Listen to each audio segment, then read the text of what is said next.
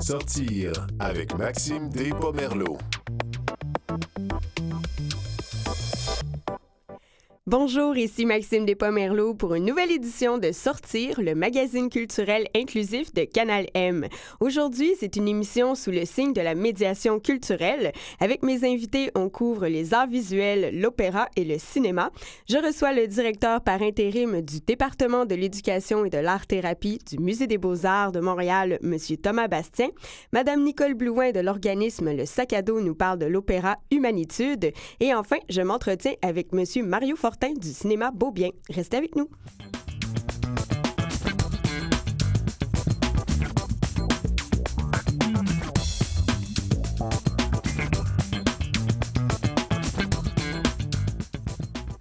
Musée d'histoire, musée d'art, mais surtout musée citoyen. Le Musée des beaux-arts de Montréal met en place des programmes adaptés à tous les types de clientèle. Pour nous parler davantage de sa mission humaniste, je reçois M. Thomas Bastien, comme je l'ai dit, directeur par intérim du département de l'éducation et de l'art-thérapie. Bonjour, M. Bastien. Bonjour. Merci d'être avec nous dans nos studios aujourd'hui. Le plaisir est, ici aussi. le, Musée des beaux-arts de Montréal est un, chef de file euh, mhm. dans différents domaines. Mhm. L'art-thérapie qui occupe une très, très grande place. Mais d'abord, c'est un, un, objectif d'éducation et d'action culturelle qui a toujours fait partie euh, du Musée des beaux-arts, particulièrement depuis 17 ans, avec son programme Le Musée en partage. Exactement. En fait, le, le programme Le Musée en partage, c'est un programme euh, qui est né au musée. En fait, ça fait même plus de 17 ans. Ça fait, cette année, ça va faire 18 ans. C'est fou hein, à quel point le temps passe vite.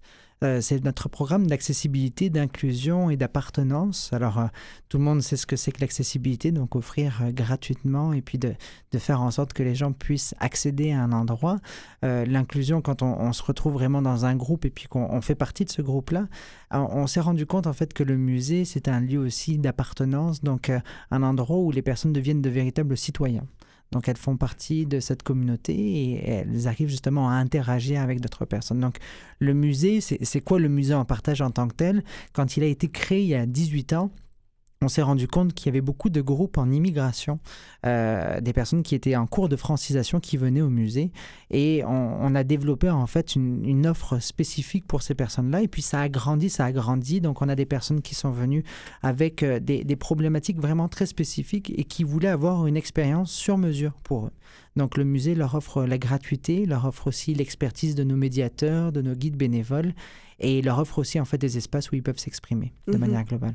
Et euh, vous faites, euh, en fait, vous êtes en, partenariat avec euh, plus de plusieurs centaines en fait mhm. d'organismes qui desservent chacune des, des, clientèles, des populations. Mhm. Concrètement, comment ça se manifeste dans les murs du musée? Euh, concrètement, en fait, c'est rentrer dans le musée, c'est de voir des personnes qui ont entre euh, deux mois et cent et quelques années c'est de voir des personnes complètement différentes, euh, euh, des personnes en fait qui viennent pour différentes raisons aussi. Et c'est ça qui est assez fascinant. Donc euh, concrètement, le musée en partage sont des personnes qui viennent avec des groupes, donc avec des organismes socio-communautaires. Comme vous le dites, en fait, on travaille avec plus de 400 organismes socio-communautaires. Et chaque année, en fait, ça représente euh, environ 21 à 22 000 participants à ce programme-là.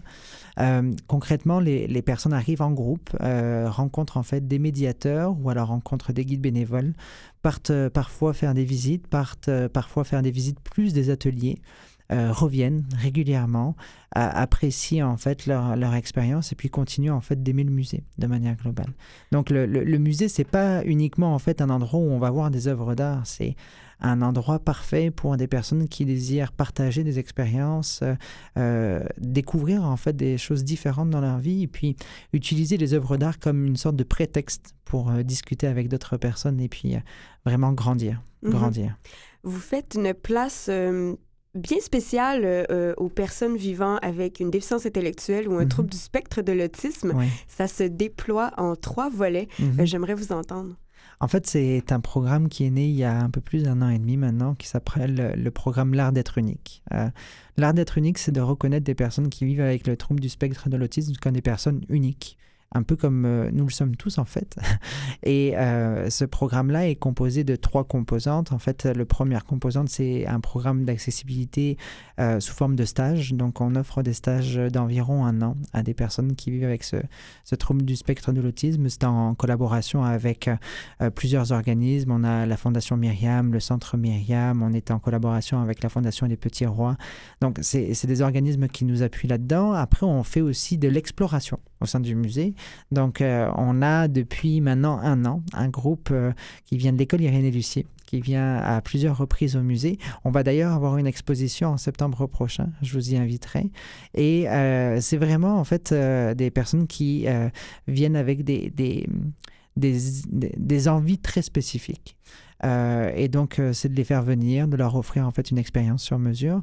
Le dernier volet est un volet euh, assez différent. C'est un volet en fait qu'on va offrir à compter de septembre prochain, qui va permettre en fait d'avoir des week-ends avec des ateliers qui vont être offerts pour les personnes avec le trouble du spectre de l'autisme et avec aussi des périodes de répit pour leurs parents. Donc, euh, et tout ça, en fait, est, vraiment en lien avec des organismes très, très pointus. Donc, euh, euh, ce qui est très intéressant, c'est qu'on est en collaboration avec McGill, avec le Jewish Hospital. on est en collaboration avec d'autres organismes pour développer vraiment, en fait, tout un programme de recherche pour en découvrir davantage des, euh, des projets comme ceci. Euh, justement, vous l'avez mentionné brièvement, une, une, exposition qui aura lieu au mois de septembre, mhm.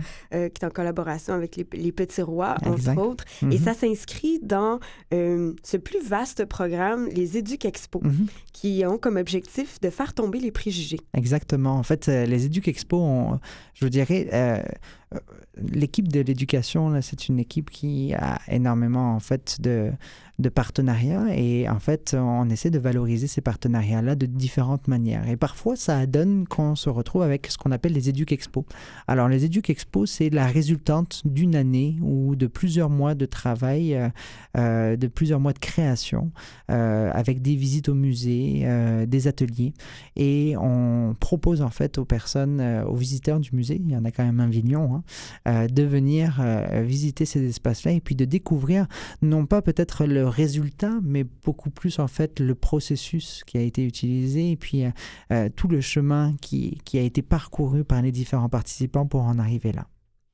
Je vais profiter euh, de l'occasion de vous avoir avec nous en studio. Si vous pouviez nous parler un peu plus précisément des, des, visites qui sont destinées aux personnes malvoyantes pour mhm. pouvoir avoir accès aux œuvres d'art. En fait, c'est aussi un programme qui est assez intéressant. on est en collaboration avec plusieurs organismes, comme je disais. On a aussi des guides bénévoles au musée qui sont très intéressés par différentes thématiques. Et on a aussi des personnes qui viennent avec une euh, déficience visuelle au musée.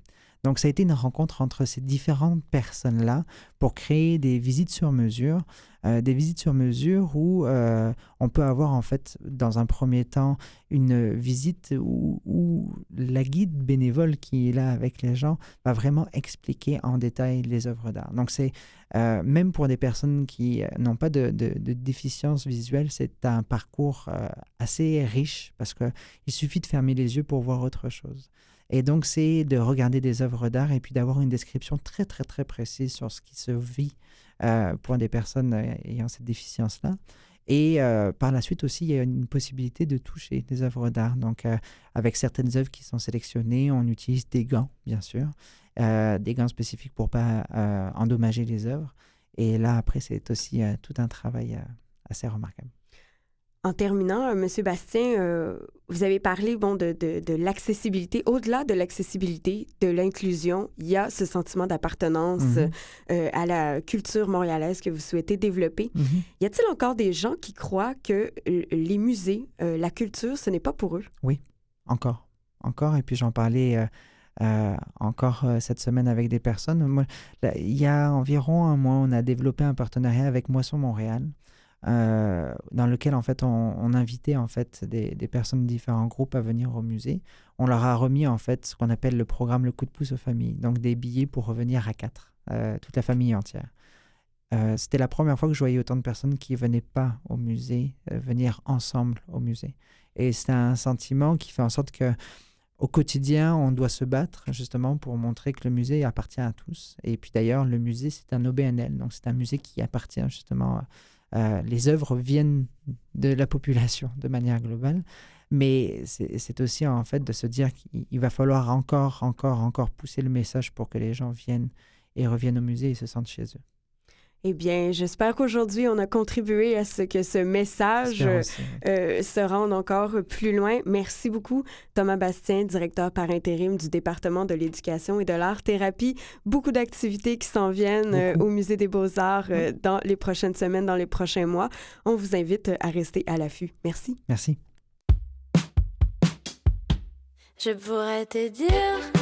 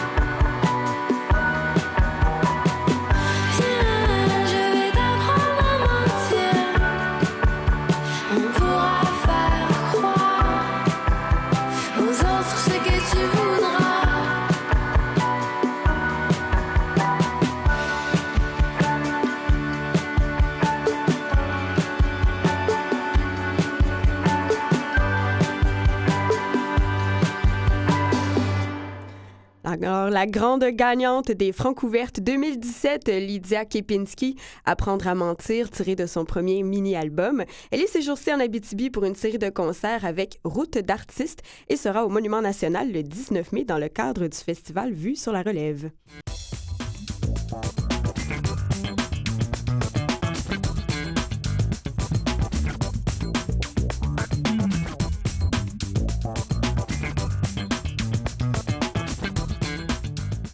Alors, je le disais en début d'émission, c'est une émission sous le signe de la médiation culturelle. Je suis très heureuse d'accueillir euh, dans nos studios euh, la responsable des communications de l'organisme Le Sac à dos, Nicole Blouin. Bonjour. Bonjour, Maxime. L'organisme Le Sac à dos qui vient en aide aux personnes qui euh, vivent une situation d'itinérance ou qui sont euh, à précarité, donc qui sont euh, en situation vulnérable.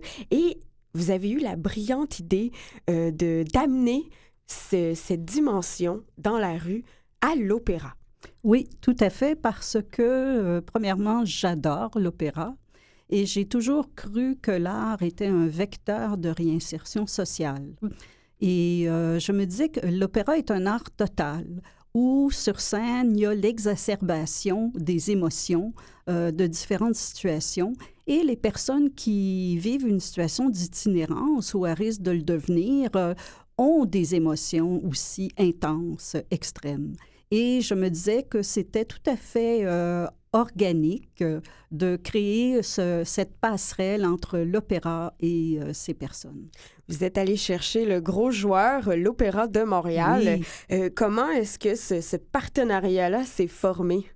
Ben en fait, euh, j'ai rencontré Pierre Vachon, le directeur communication, éducation, communauté de l'Opéra de Montréal, et je lui ai proposé, euh, que dirais-tu de faire une série d'ateliers d'initiation à l'opéra euh, pour les personnes qui ont déjà vécu dans la rue et qui font partie de notre programme de réinsertion sociale et économique, la Brigade verte, et qui vivent dans nos logements sociaux. Parce que euh, le sac à dos, c'est un centre de jour, c'est pas un refuge. Alors, on offre euh, une multiples services, dont un programme de réinsertion et aussi un service d'aide à l'emploi. Alors, Pierre a été enthousiasmé. Il a voulu absolument être partenaire, être collaborateur de ce projet. Alors, on a commencé par euh, cette série d'initiations à l'opéra euh, depuis octobre 2016. Humanitude, c'est le titre de, cet opéra de rue. Euh, qu'y a-t-il de spécial par rapport aux opéras classiques?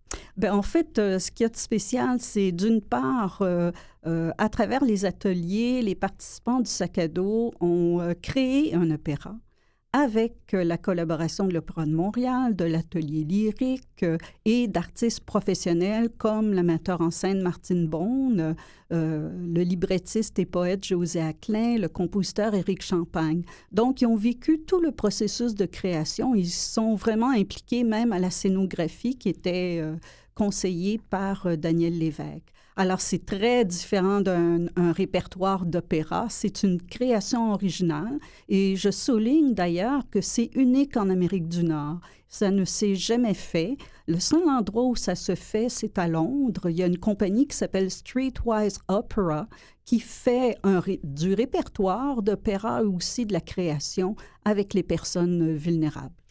Sur la douzaine de participants qui ont pris part euh, au projet, il y en a cinq qui seront sur scène. Donc, c'est le, le 15 mai à la cinquième salle de la Place des Arts. Humanitude, quelle, euh, quelle, a été cette expérience euh, pour eux? À la fois, en fait, des deux côtés, je pense que l'objectif était aussi de, de, faire tomber des préjugés. Comment ça s'est passé? Bien, c'est extraordinaire. ils flottent en ce moment. Euh, ils sont euh, absolument épanouis et euh, il y en a une d'ailleurs qui veut commencer des cours de théâtre à l'automne avec notre médiatrice culturelle Claudia Bilodeau et qui est médiatrice culturelle du TNM. il y a un autre qui faisait de la caméra avant, était caméraman. Et là, il a renoué avec l'art, avec la création, et ça a redonné une confiance en lui-même. Et ça a un impact vraiment important euh, dans la vie de ces personnes. Et effectivement, euh, ça permet de briser euh, les préjugés qu'ils avaient à l'égard d'une communauté. Ils ont remarqué que, ah, il y a des gens qui s'intéressent à nous, qui trouvent qu'on porte des choses belles et il y a un échange d'égal à égal. Et du côté des artistes, ben, c'est une confrontation sur leur processus artistique et qu'est-ce que c'est de s'engager en tant qu'artiste dans une communauté. Donc, c'est, vraiment... Euh, il y a beaucoup de niveaux, en fait, où est-ce, que, où est-ce qu'on on, s'épanouit, on sent, euh, on sent cette fierté des, euh, des participants sans doute, vous le dites, ils flottent en ce moment. Ils viennent, ils sont dans les générales. Euh, on a présenté quelques extraits aux médias euh, ces jours-ci. Euh, L'Opéra de Montréal fait déjà de la médiation culturelle avec les enfants, les familles. C'était la première fois avec les personnes en situation d'itinérance. Mis à part l'opéra, de, quel soutien vous avez bénéficié aussi? Parce que c'est une grosse, oui, machine. Tout à fait, tout à fait. On a eu un soutien euh, extraordinaire de la Place des Arts qui nous offre, euh, pour une valeur symbolique de 1 dollar, euh, la cinquième salle de la Place des Arts. Alors, on apprécie énormément ce partenariat. On a eu un soutien fabuleux de la Fondation du Grand Montréal qui nous a permis de payer les ateliers, une partie de la création de la production. On a eu du soutien également de la Ville de Montréal dans le cadre de son programme de médiation culturelle il y a une partie des billets vendus euh, qui euh, ont un prix plus élevé et qui vous, en fait, qui servent de, de moyen de financement pour assurer la pérennité de vos activités. Mm-hmm. Tout à fait. Alors, ces billets à 290 dollars sont presque tous vendus d'ailleurs. Il y a un comité d'honneur présidé par euh, André Poulain de Destination Centre-Ville qui euh, ont travaillé euh, très, très fort parce que le sac à dos va, se relocaliser sur Sainte-Catherine parce que nous sommes locataires. Alors, chaque soir, on doit rentrer nos meubles parce qu'il y a d'autres organismes qui utilisent notre espace. Alors là, il est temps que le sac à dos ait sa place, sa maison, son toit. Et euh, c'est pour cette raison aussi qu'on amasse des sous. Mais d'abord et avant tout, c'est un projet de réinsertion sociale par l'art. Et je dois vous, dire que ce, projet, euh, Opéra de rue, euh, va être récurrent. Oui, c'était parce que là, c'est une première, vous l'avez mentionné très bien, première en Amérique du Nord aussi. Il n'y a qu'une date présentée à la Place des Arts. Mais dites-nous donc que ce ne sera pas la dernière. Ah, c'est loin d'être la dernière. Euh, il va y avoir une pérennité pour euh, ce concept-là, Opéra de rue. Est-ce qu'on peut penser à peut-être un partenariat avec justement la Streetwise Opera de Londres pour avoir des, euh, des outils pour, pour mener à terme ce type de projet? Bien, le sac à dos euh, est déjà inscrit euh, dans une association internationale qui s'appelle One Voice, qui est créée par Streetwise Opera. Donc, euh, déjà, on est sur le réseau européen et, et, prochainement, on va probablement faire un petit projet commun avec Streetwise Opera vraiment, on voit à très, très grand et on voit à, long terme aussi. Félicitations euh, pour mettre en place ce type d'initiative. Vraiment, ça s'inscrit encore dans, dans une optique de médiation culturelle. Je rappelle la date le 15 mai à la cinquième salle de la Place des Arts. En première partie, on aura droit aussi à une performance de Marie-Josée Lord, qui est la porte-parole de l'événement. Et euh, on s'en va, nous, écouter un extrait musical tiré de l'opéra Humanitude, composé par Éric Champagne. Merci beaucoup, Nicole Blouin. Je vous remercie. Au plaisir.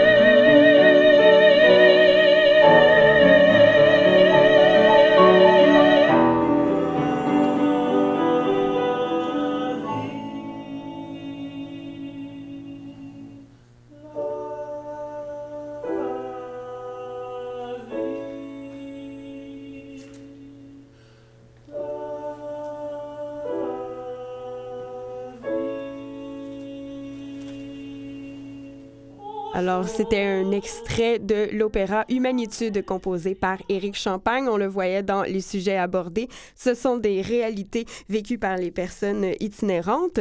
On s'en va vers notre dernier sujet de la journée, toujours en médiation culturelle. Tous les samedis du mois de mai, le film L'érotisme et le vieillage est présenté au cinéma Beaubien à Montréal dans le cadre de Ciné-Échange. Pour nous en parler davantage, je joins au téléphone M. Mario Fortin, président et directeur général du cinéma Beaubien. Bonjour. Bonjour.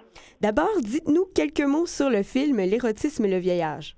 Ben, euh, le film est un documentaire euh, qui a été fait par euh, Fernand Dassault il, y a, il y a déjà quelques mois sur, ben, justement, comme son titre le dit assez clairement, l'érotisme et le vieillage. Donc, sur, sur ce qui se passe après qu'on a atteint un, certain âge.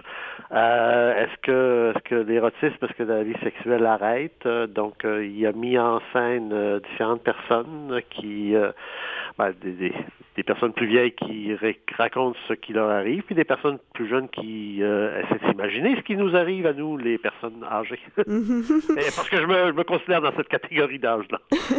Monsieur Fortin, la particularité de Ciné Échange, c'est qu'il y a des intervenants qui sont présents après chaque projection pour discuter avec le public. Oui, effectivement. Euh, bon, c'est une tendance qu'on, sur laquelle on travaille de plus en plus, ben, ici au cinéma Beaubien, au cinéma du Parc et, ailleurs dans d'autres salles, euh, où on accompagne les films euh, parce que très souvent, ben, après avoir vu euh, un film sur un certain sujet euh, pendant une heure et demie, deux heures, on a le goût de partager, on a le goût d'échanger. Alors, euh, on provoque ces échanges-là en ayant quelqu'un qui a quelque chose à dire sur, sur, sur, le sujet et puis qui va ben, poser des questions plus que tenter d'y répondre, parce que des réponses viennent la plupart du temps des, des, gens qui sont là puis qui partagent leurs idées plus que, que, d'essayer de trouver euh, des, des, réponses à, des questions métaphysiques. Il y a eu une première euh, séance, donc samedi dernier. Il en, il en reste trois. Euh, Avez-vous eu des échos de cette, de cette première rencontre? Euh, j'ai eu des échos après. Oui, j'étais pas présent euh, à ce moment-là, mais j'ai eu des échos d'autres euh, présentations avec questions-réponses comme ça qu'on avait eu quand on a présenté le film il y a quelques semaines. Et c'est toujours les mêmes questions. Euh, bon, il y a, une majorité de personnes euh, plus âgées qui sont dans la salle, mais euh, il y a des questions qui viennent de la part des, plus jeunes, à savoir, bon, ce qui est raconté là, est-ce que c'est le fait uniquement de, certaines personnes choisies par le réalisateur ou si c'est quelque chose qui est assez commun? Puis, bon, il y a beaucoup d'échanges de, de la part de gens qui partagent leur expérience, leur opinion sur, sur ce qui leur arrive, puis qui confirment la plupart du temps ce, que Fernand Dansereau raconte dans son film. Euh, Monsieur Fortin, je vais profiter aussi de l'occasion, euh, quelques secondes, si vous pouviez euh, nous parler des, des motifs d'accessibilité que vous avez en place au cinéma Beaubien pour les clientèles à besoins particuliers qui ont, par exemple, besoin de sous-titrage ou d'audio-description pour voir certains films. Oui, ben effectivement, on a euh, dans, dans la plupart, dans toutes nos salles euh, des, des, systèmes pour euh, les personnes sourdes ou malentendantes, sourdes, malentendantes plutôt, un système de, de, de, de qui, euh, avec des écouteurs pour euh, avoir euh, un contrôle sur le volume des, films. Et quand c'est possible maintenant avec la technologie numérique pour présenter les films, de plus en plus, on reçoit des copies qui sont encodées pour malentendants ou sourdes. et on, a, on est en train d'installer des systèmes. C'est une technologie qui est en évolution, qui, bon, il y a un an, on a avait euh, un film sur, euh, sur 20 qui nous arrivait à encoder. Aujourd'hui, il y en a un sur 5. Donc, ça va aller en, en augmentant. Merci. Et puis, euh, ça s'en vient. Merci beaucoup de nous avoir partagé votre expertise, Monsieur Fortin du cinéma Beaubien. C'est ce qui met fin à notre émission aujourd'hui. Je remercie tous mes invités, Mathieu Tessier à la mise en onde. Suivez-nous sur Facebook pour d'autres suggestions de sorties. C'était Maxime Despomerleau. À bientôt.